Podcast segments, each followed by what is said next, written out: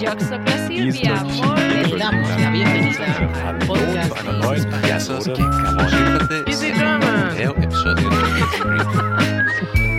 Vous êtes sur Easy French. Salut tout le monde.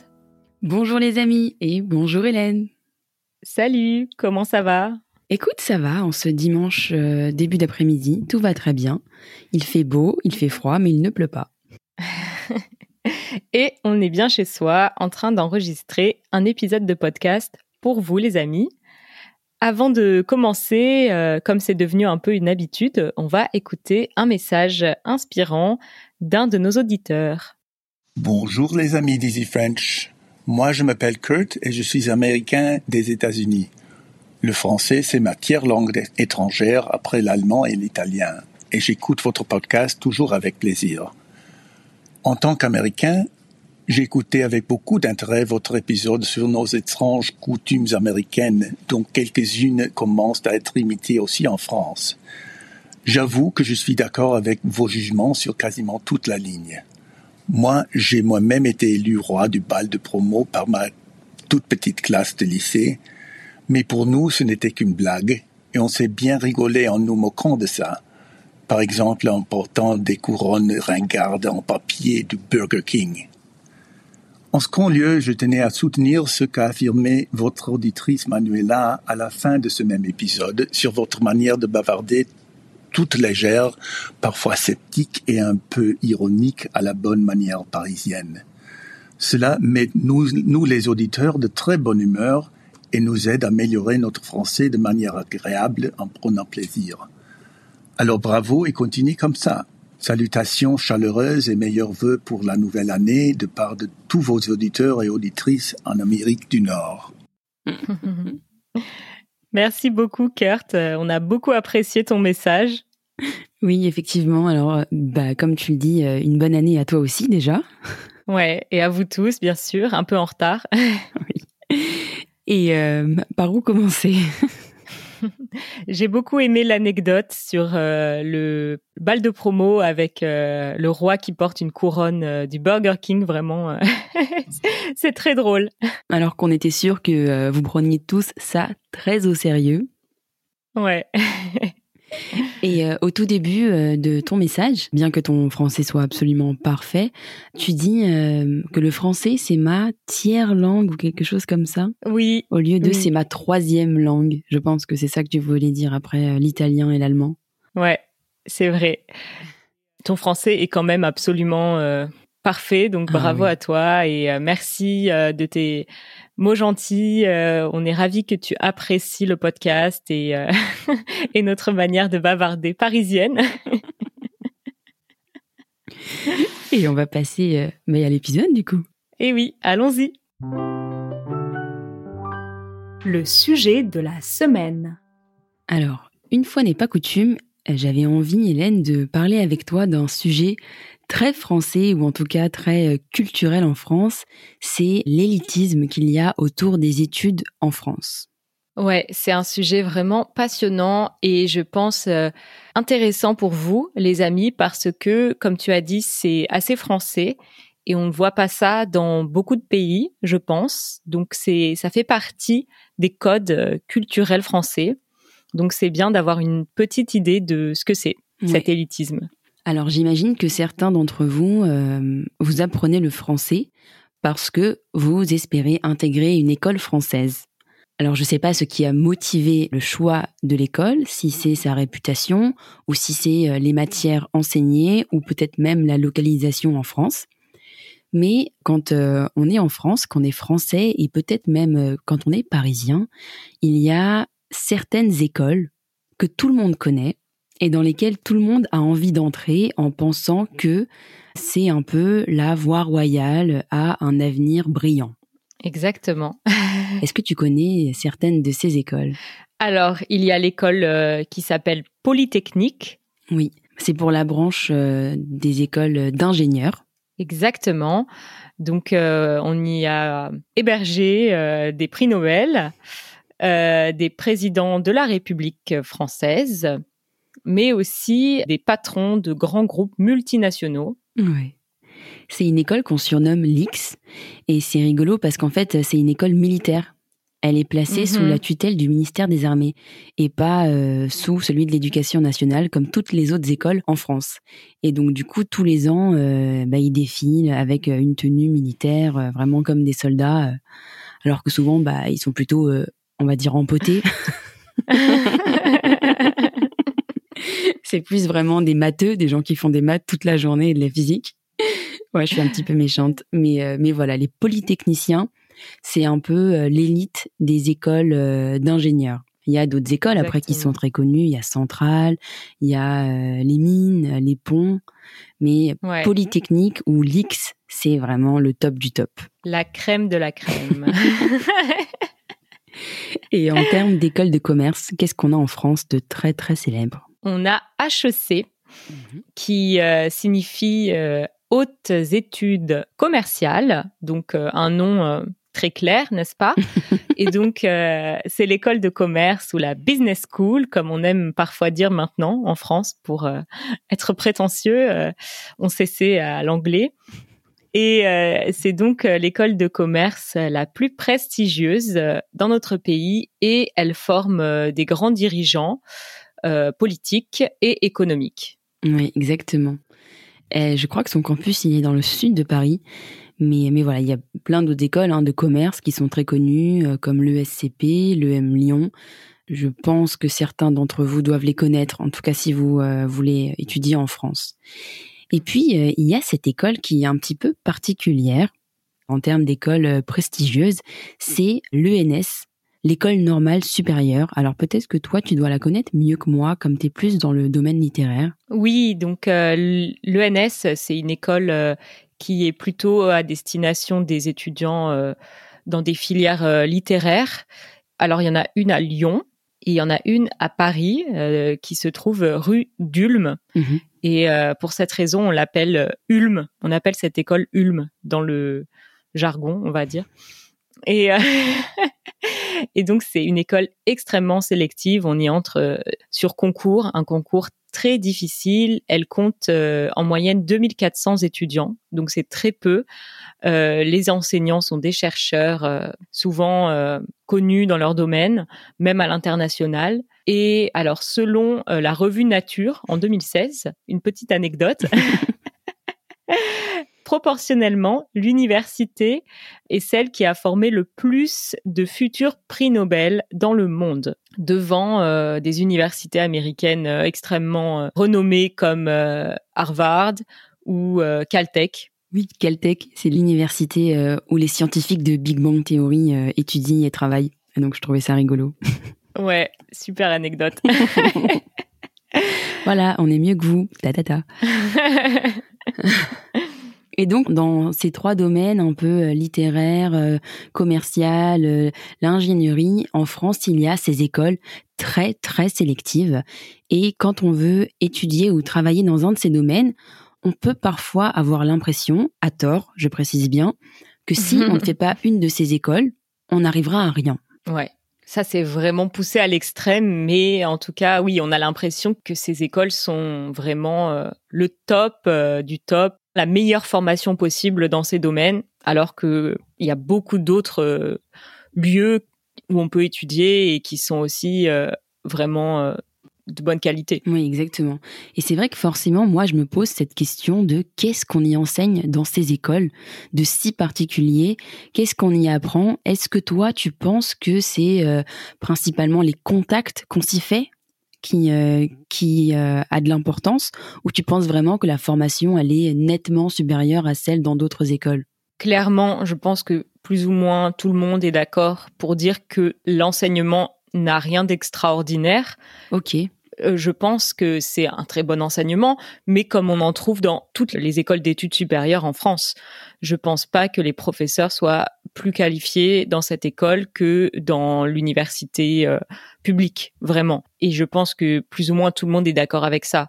Mais c'est surtout le prestige du nom qui est important, effectivement, parce que ça permet d'ouvrir énormément de portes. C'est très prestigieux.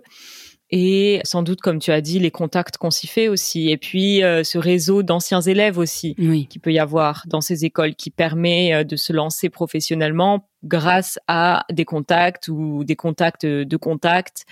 Donc, c'est ça qui aide énormément, je pense. Oui. Mais l'enseignement, euh, qui est sans doute d'une grande qualité, n'est pas pour autant supérieur à celui qu'on peut trouver dans d'autres écoles et d'autres universités. Oui.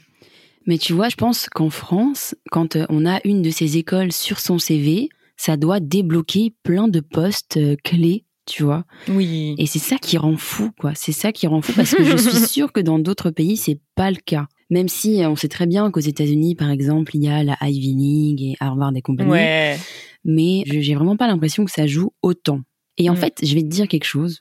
Je suis même pas sûre qu'en France, ça joue autant.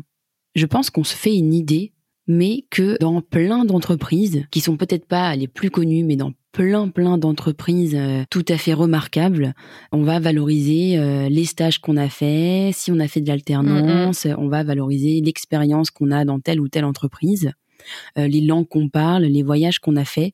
Je suis sûre que, que ça existe et que c'est que dans un tout petit monde Sans doute. où on se persuade que si on n'a pas fait l'X ou HEC, eh ben en fait on sait rien faire. Oui, oui, c'est un microcosme un peu. Oui. Et du coup, ça me fait rebondir euh, sur euh, ce podcast dont je t'ai parlé. Il- Oui, il que a- j'ai écouté d'ailleurs. C'est vrai T'as tout écouté parce Ouais. que ça a duré 1h30. J'ai pas tout écouté, mais j'ai écouté une un peu plus d'une demi-heure. Ok. Et donc c'est euh, une jeune femme qui a une chaîne YouTube qui s'appelle My Better Self et qui a lancé son podcast qui s'appelle In Power et elle invite des gens de plein de milieux différents pour discuter autour de thèmes en général quand même euh, en lien avec le développement personnel mais de manière euh, très élargie. Mhm. Et elle invite cette dame avec qui elle parle de CV, de carrière, de comment booster sa carrière. Et elle discute de LinkedIn. Alors moi, je suis en médecine et c'est Mhm. vrai que le monde de LinkedIn m'est assez étranger. Mais Ouais. j'ai cru comprendre que c'était quand même un endroit où on essayait de se valoriser énormément, où on listait toutes ses expériences professionnelles. Mhm. Et il y a une chose qui m'a marquée, parce que du coup, cette personne qu'elle invite euh, sait un peu comment le monde du travail fonctionne dans différents pays, en France, en Europe, etc. Et elle explique qu'en France, les CV sur LinkedIn sont extrêmement léchés. On ne parle que des choses qu'on a réussies, on ne parle que euh, des endroits où on a travaillé, alors que dans d'autres pays, on va noter que on a commencé tel projet et qu'il s'est terminé à telle date. On a travaillé dans cette entreprise et on va pas simplement dire le nom de l'entreprise, mais on va être très spécifique en disant j'ai été responsable de ça et depuis que j'ai été responsable de ça, dans la boîte, il s'est passé ça. Mhm. En mettant vraiment en valeur euh, bah, ce qu'on a apporté à l'entreprise Mhm. Bref, tout plein de choses où je me dis qu'en fait, ça va être l'expérience et euh, ce qu'on a fait Mhm. qui va primer sur bah, quelle école on a fait et euh, qu'est-ce qu'on a appris quand on était étudiant. Ouais. Et ça, je pense que pour le coup, euh, voilà, ça diffère vraiment euh, dans dans dans d'autres pays. Ouais, on vous mettra le lien de cet euh, épisode euh, de podcast dans les show notes et on vous invite à l'écouter euh, si, si le sujet vous intéresse. Et on vous propose de continuer avec le sujet et de parler un peu plus spécifiquement d'une euh, école encore différente.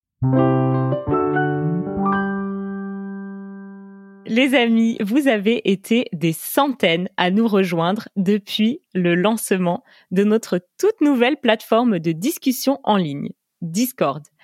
Et sur Discord, on a une communauté bavarde et active, amoureuse du français, qui discute tous les jours en français, bien sûr, de tout et de rien, de films français, de musique, de vie quotidienne, de travail, et tout le monde progresse ensemble. Vous avez envie de nous rejoindre? Alors, devenez membre d'Easy French en passant par le lien easy-french.org slash membership qui se trouve aussi dans la description du podcast. Et la plateforme Discord est accessible à tous les membres, quel que soit votre niveau d'adhésion. La minute culture. Pour cette minute culture, je voulais vous parler d'une école qui a été dissoute récemment, alors qui est en pleine euh, restructuration et je pense que ça va peut-être aboutir à la même chose, mais Cette école, c'est l'école des présidents français. Quasiment tous les présidents qu'on a sont passés par la même école. Et cette école, c'est l'ENA. ENA, Ouais. l'école nationale d'administration. Et je trouve ça fou qu'en France, il y ait une école de présidents. Bien sûr, ça ne veut pas dire que tous les gens qui ont fait cette école euh, sont devenus présidents, mais que beaucoup de présidents de la République française ont étudié dans cette école. Pas tous, mais beaucoup. Et puis on dit président, mais euh, je veux dire, c'est plein, plein, plein de premiers ministres, de ministres, Exactement. de députés, de PDG. Enfin, c'est une école impressionnante. Euh, Qui forment le, bah, toute l'élite. tous les gens euh, qui décident de tout.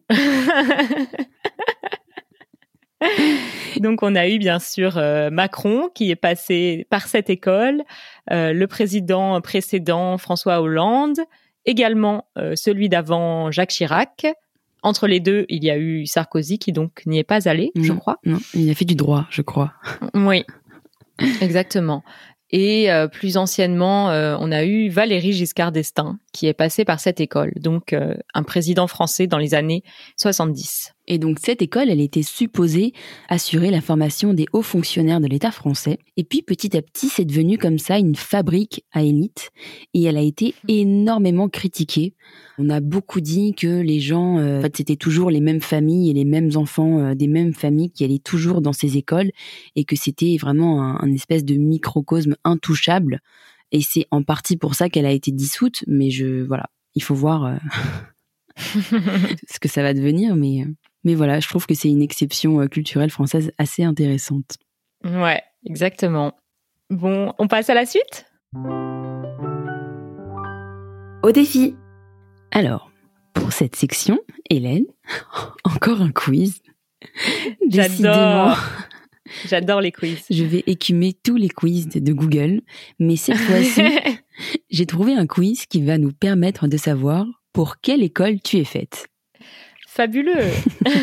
Es-tu prête oui, je suis prête. Très bien. Alors, première question, très sérieuse. Préfères-tu le théâtre ou le cirque? Hmm. Allez, le théâtre. Je vais pas penser une seconde que tu hésiterais. Bah, le cirque, c'est quand même impressionnant, euh, les, les acrobates. C'est vrai. Mais je pense que t'es pas très clown. Ah non, Hein? bah non. Ok, deuxième question. Quelle couleur préfères-tu? Le jaune, le vert et le violet ou le bleu, le blanc et le rouge? Bon, euh, je préfère vraiment le bleu, le blanc et le rouge, mais euh, c'est pas par patriotisme. Ok. Quel animal te représente le plus? L'aigle ou le cerf? Hmm, euh, je dirais le cerf parce que je me vois pas comme un, un animal euh, qui chasse. D'accord. Donc par, par élimination, le cerf. Oui. Alors, question simple.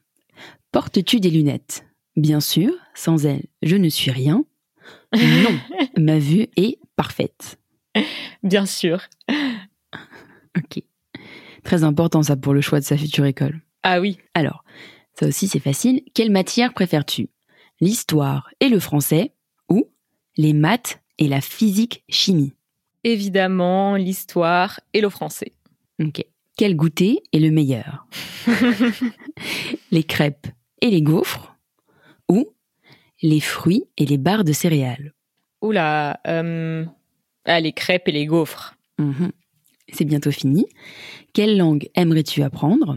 L'anglais ou l'allemand ou le japonais? Euh, je dirais, euh, comme je parle déjà l'anglais, je dirais l'allemand ou le japonais. Quel métier voudrais-tu faire? Professeur, docteur ou pompier ou tout ce qui me rendra célèbre?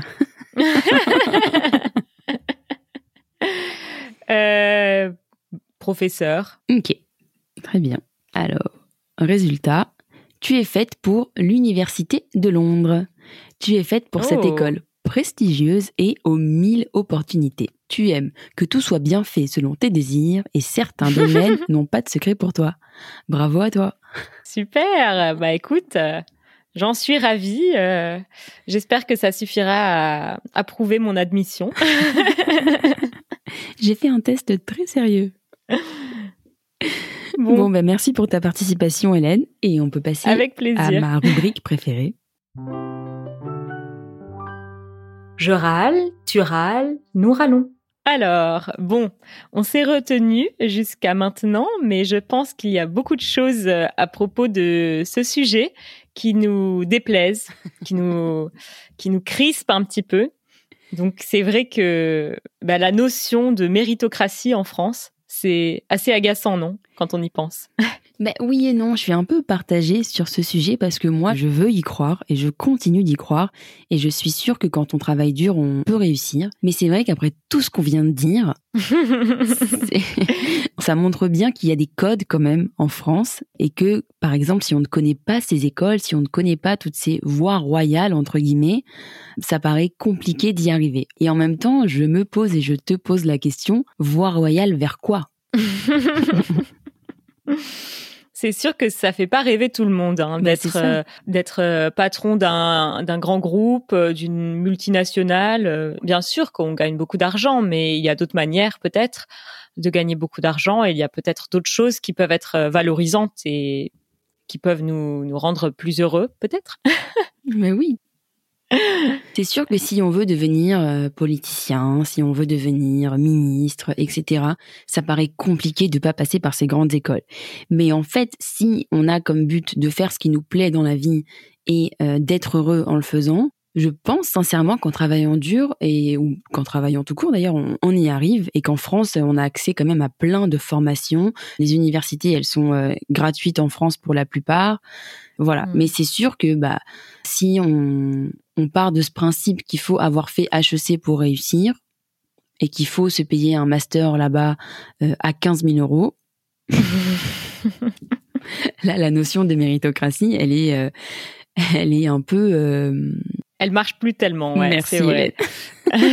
Mais moi, j'avoue que j'ai beaucoup de mal à y croire parce que on est d'ailleurs un des pays, euh, la France, où il y a le plus de différences sociales, où le milieu social influence le plus le métier qu'on va faire. Donc, un des pays avec le plus d'inégalités sociales en termes d'éducation et euh, d'études, etc.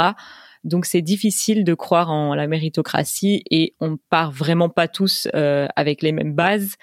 Donc, je pense que c'est une manière aussi parfois de de rendre les personnes responsables de leurs propres euh, difficultés en disant que c'est tout est méritocratie et qu'en travaillant dur on y arrive toujours.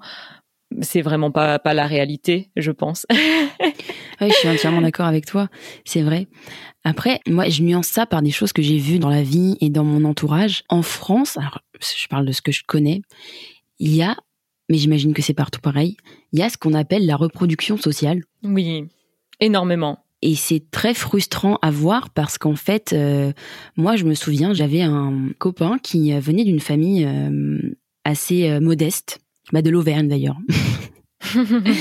Et euh, lui, sa maman lui disait toujours qu'il fallait faire des grandes études, qu'il fallait étudier longtemps. C'était la ligne de conduite. Mhm. Et en fait, quand euh, il allait dans sa famille, bah souvent on se moquait de lui, on lui disait euh, mais en fait euh, c'est débile de faire ça. Il faut euh, dès qu'on a le bac, il faut trouver un travail le plus rapidement possible et gagner de l'argent. Et en fait, c'est vrai que bah pendant des années, pendant que lui bah il gagnait rien et qu'il étudiait très dur, bah ses cousins bah ils gagnaient déjà des sommes bah, relativement importantes. Et c'est vrai que bah on se rend pas compte euh, de ça. De euh, il y a l'école, il y a le milieu euh, dans lequel on grandit, et donc quand on dit ça, c'est aussi euh, la quantité d'argent qu'on a euh, quand on est. Mm. Mais il y a cette éducation qu'on reçoit ou pas. Ouais, Est-ce qu'on t'explique que les études c'est important ou pas? Oui, bien sûr, ouais. Et ça, c'est c'est pas en rapport avec l'argent forcément, quoi. Non, mais c'est en rapport avec le milieu social. Oui, complètement. Bah oui, oui, c'est ça. Et c'est vrai que dans les milieux euh, où il y a énormément d'argent, on inculque que euh, les études c'est hyper important. Bon, on passe à, à la partie euh, plus joyeuse.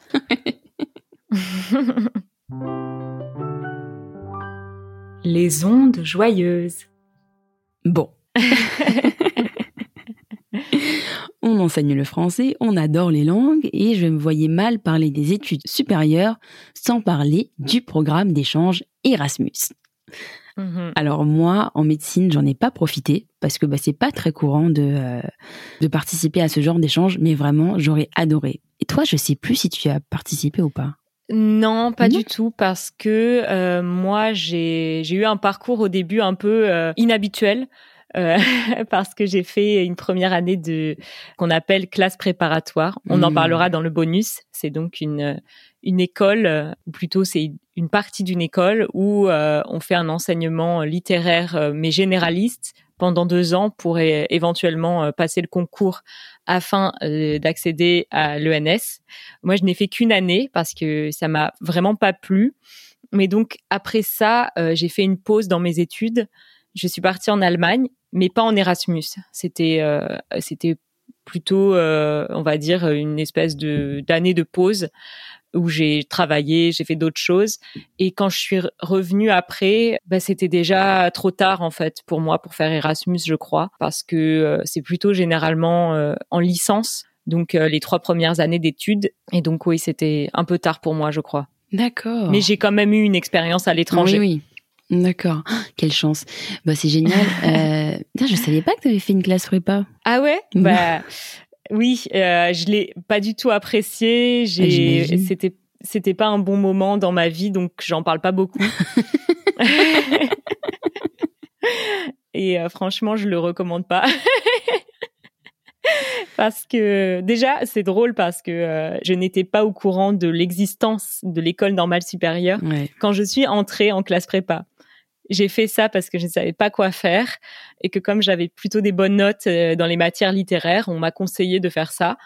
Et euh, le premier jour, euh, j'ai appris l'existence de ce fameux concours et je ne savais pas ce que c'était. Donc, euh, pour te dire comme j'étais connectée à, à mes études à ce moment-là. Donc, euh, mais euh, ouais, ça fait euh, que d'après mon parcours, j'ai pas profité d'Erasmus, mais euh, j'ai beaucoup de gens dans mon entourage qui l'ont fait et qui ont adoré leur expérience. euh, partir comme ça, étudier dans une autre euh, ville d'Europe euh, ou même ailleurs d'ailleurs, et découvrir comme ça la culture d'un pays, apprendre une langue. En plus, souvent, on a des très bonnes bourses pour Mhm. Erasmus qui font qu'on peut se loger euh, pas cher. euh, et euh, bien sûr, on rencontre des gens de partout dans le monde, on crée des liens. Ça fait qu'après, on garde parfois des liens qui nous permettent de voyager. euh, c'est extraordinaire, je Mm. pense. Et puis en général, on peut valider son année à l'étranger, donc on perd Oui. même pas de temps.